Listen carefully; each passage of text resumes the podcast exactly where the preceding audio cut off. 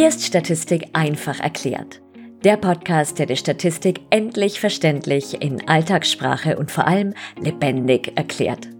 Ich bin Melanie Paul, Psychologin und Dozentin und ich helfe dir, Statistik zu verstehen, an dich zu glauben und die Prüfung zu meistern.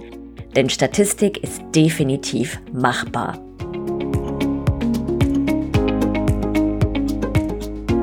Stell dir vor, du möchtest untersuchen, ob sich Studierende in ihrer Prüfungsangst unterscheiden. Und zwar abhängig davon, ob sie friesische Philologie, Game Design oder Önologie, das ist Weinwissenschaft, studieren. Dann ist die einfaktorielle Varianzanalyse oder auch einfaktorielle ANOVA die Methode deines Vertrauens.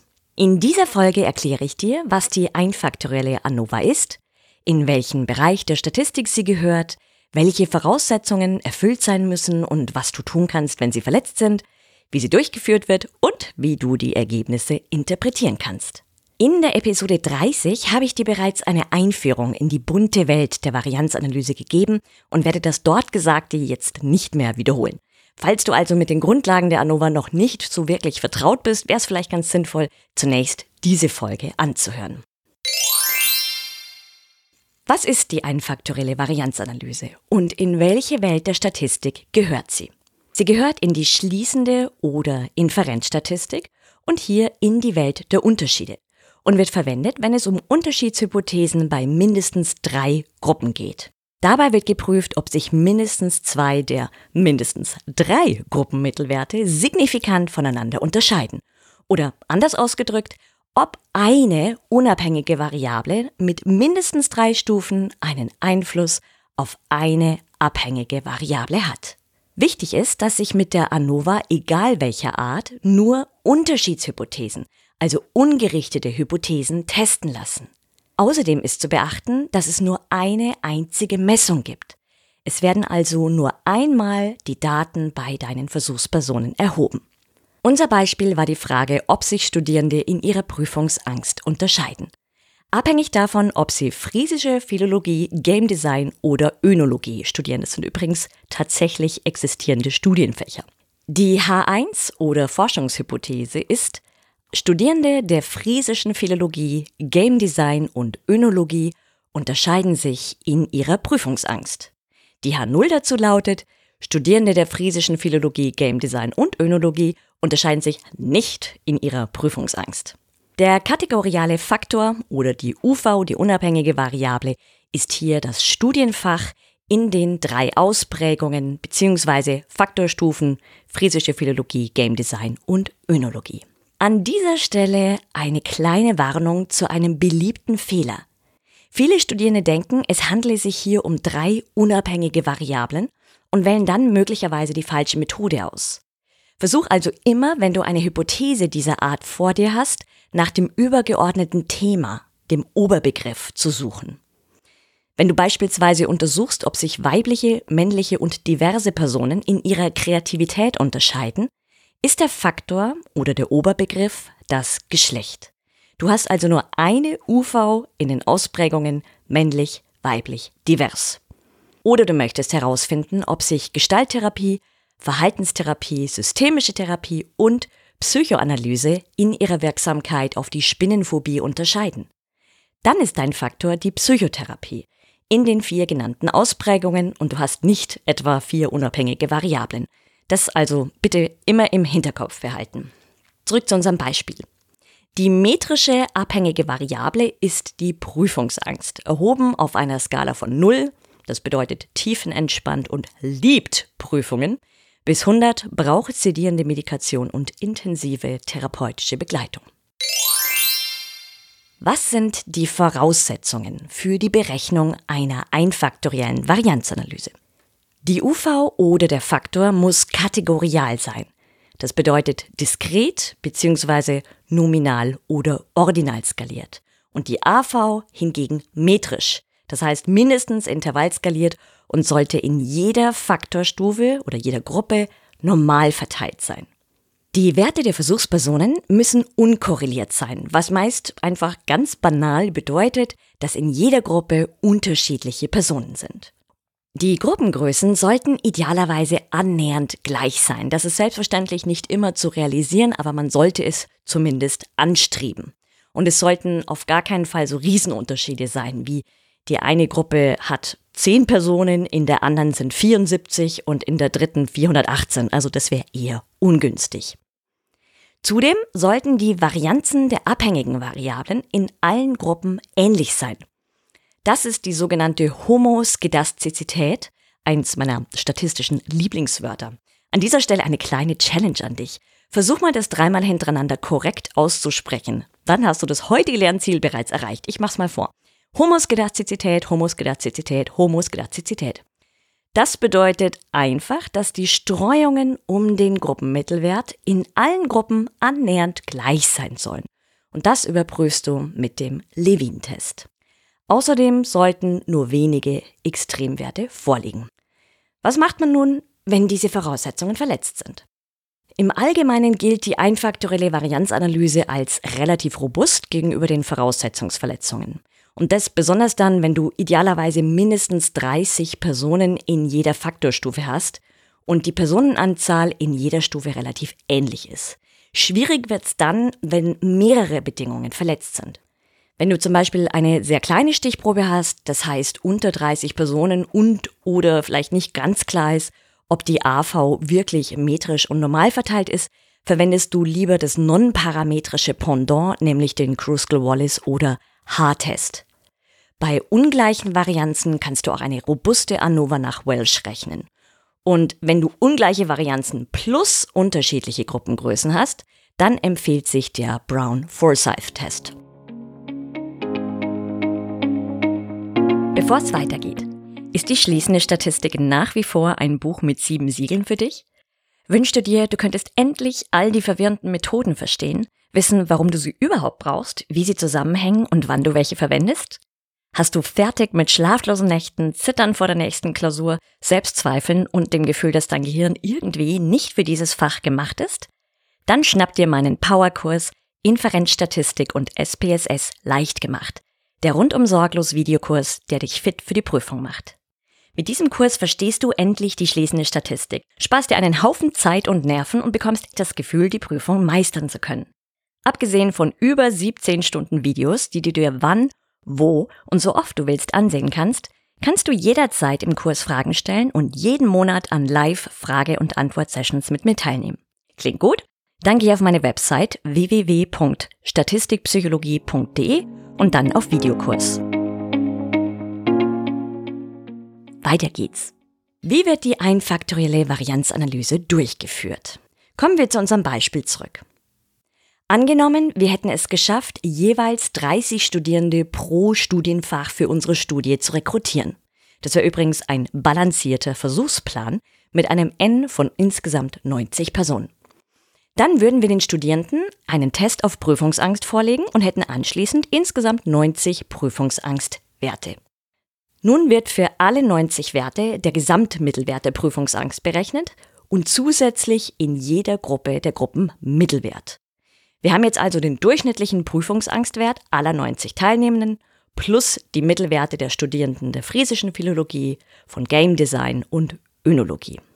Da die Varianzanalyse übersetzt Streuungszerlegung, Varianzstreuung, Analyse, Zerlegung heißt, basieren alle varianzanalytischen Methoden darauf, die Streuung um den Mittelwert in verschiedene Bestandteile zu zerlegen. Und die Grundidee ist nun, dass die Streuung um den Gesamtmittelwert, also die Varianz, in folgende Bestandteile zerlegt wird.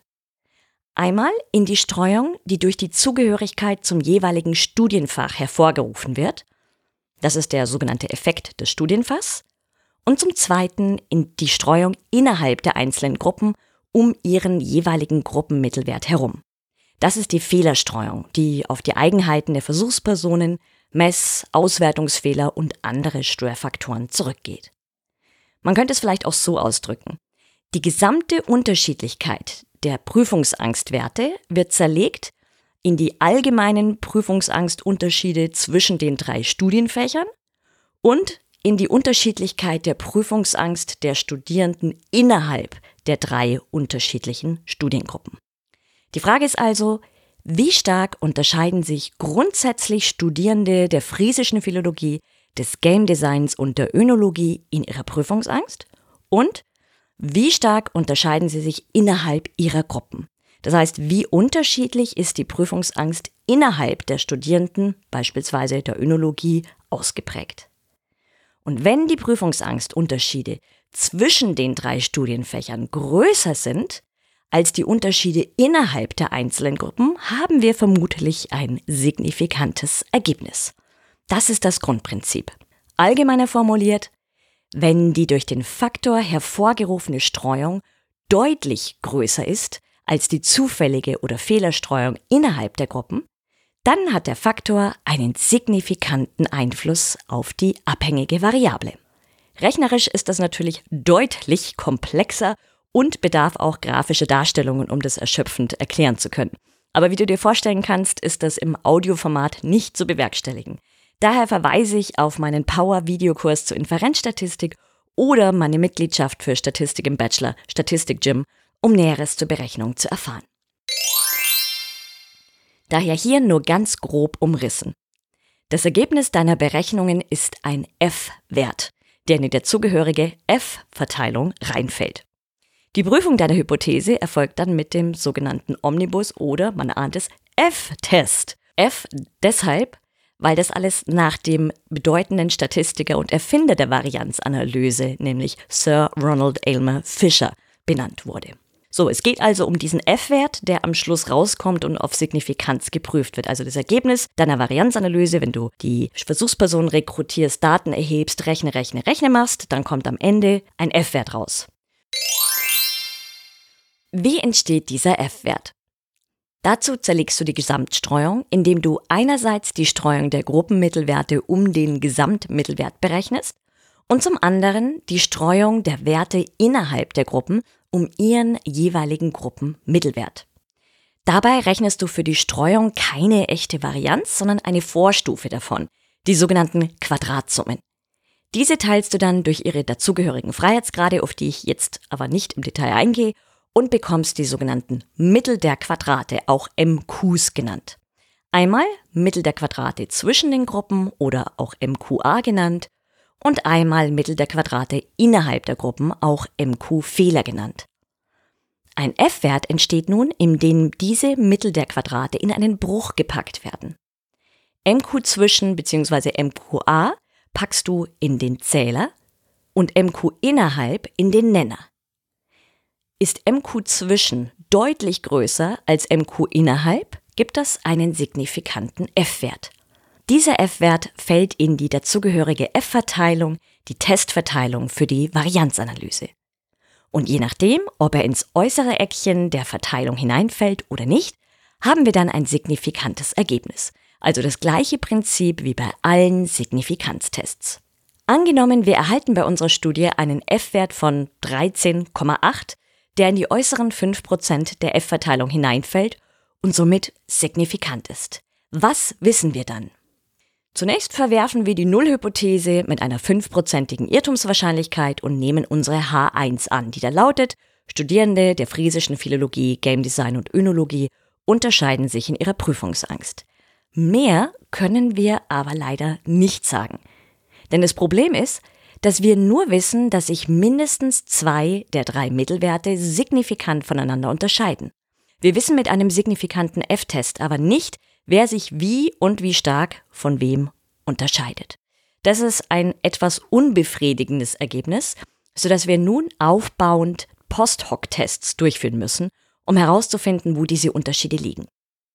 Diese Post-Hoc-Tests sprengen allerdings heute den Rahmen, sodass ich sie dir in einer weiteren Episode erklären werde. Wichtig ist zu wissen, dass du bei einem signifikanten Ergebnis die Post-Hoc-Tests berechnen solltest, um die genauen Unterschiede herauszufinden.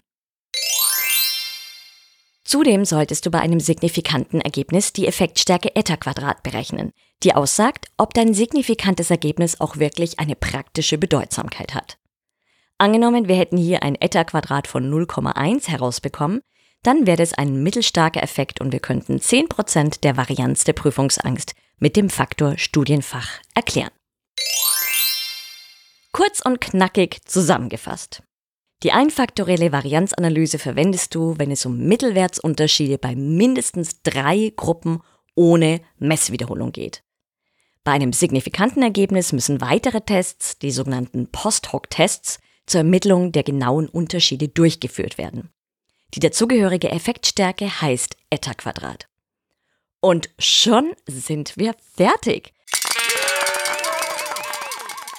Respekt, wenn du bis hierher durchgehalten hast, du fleißiges Wesen. Jetzt wünsche ich dir gutes Anwenden und Umsetzen des Gehörten, einen schönen Tag und freue mich, wenn du bei der nächsten Podcast-Folge wieder mit glühenden Öhrchen dabei bist.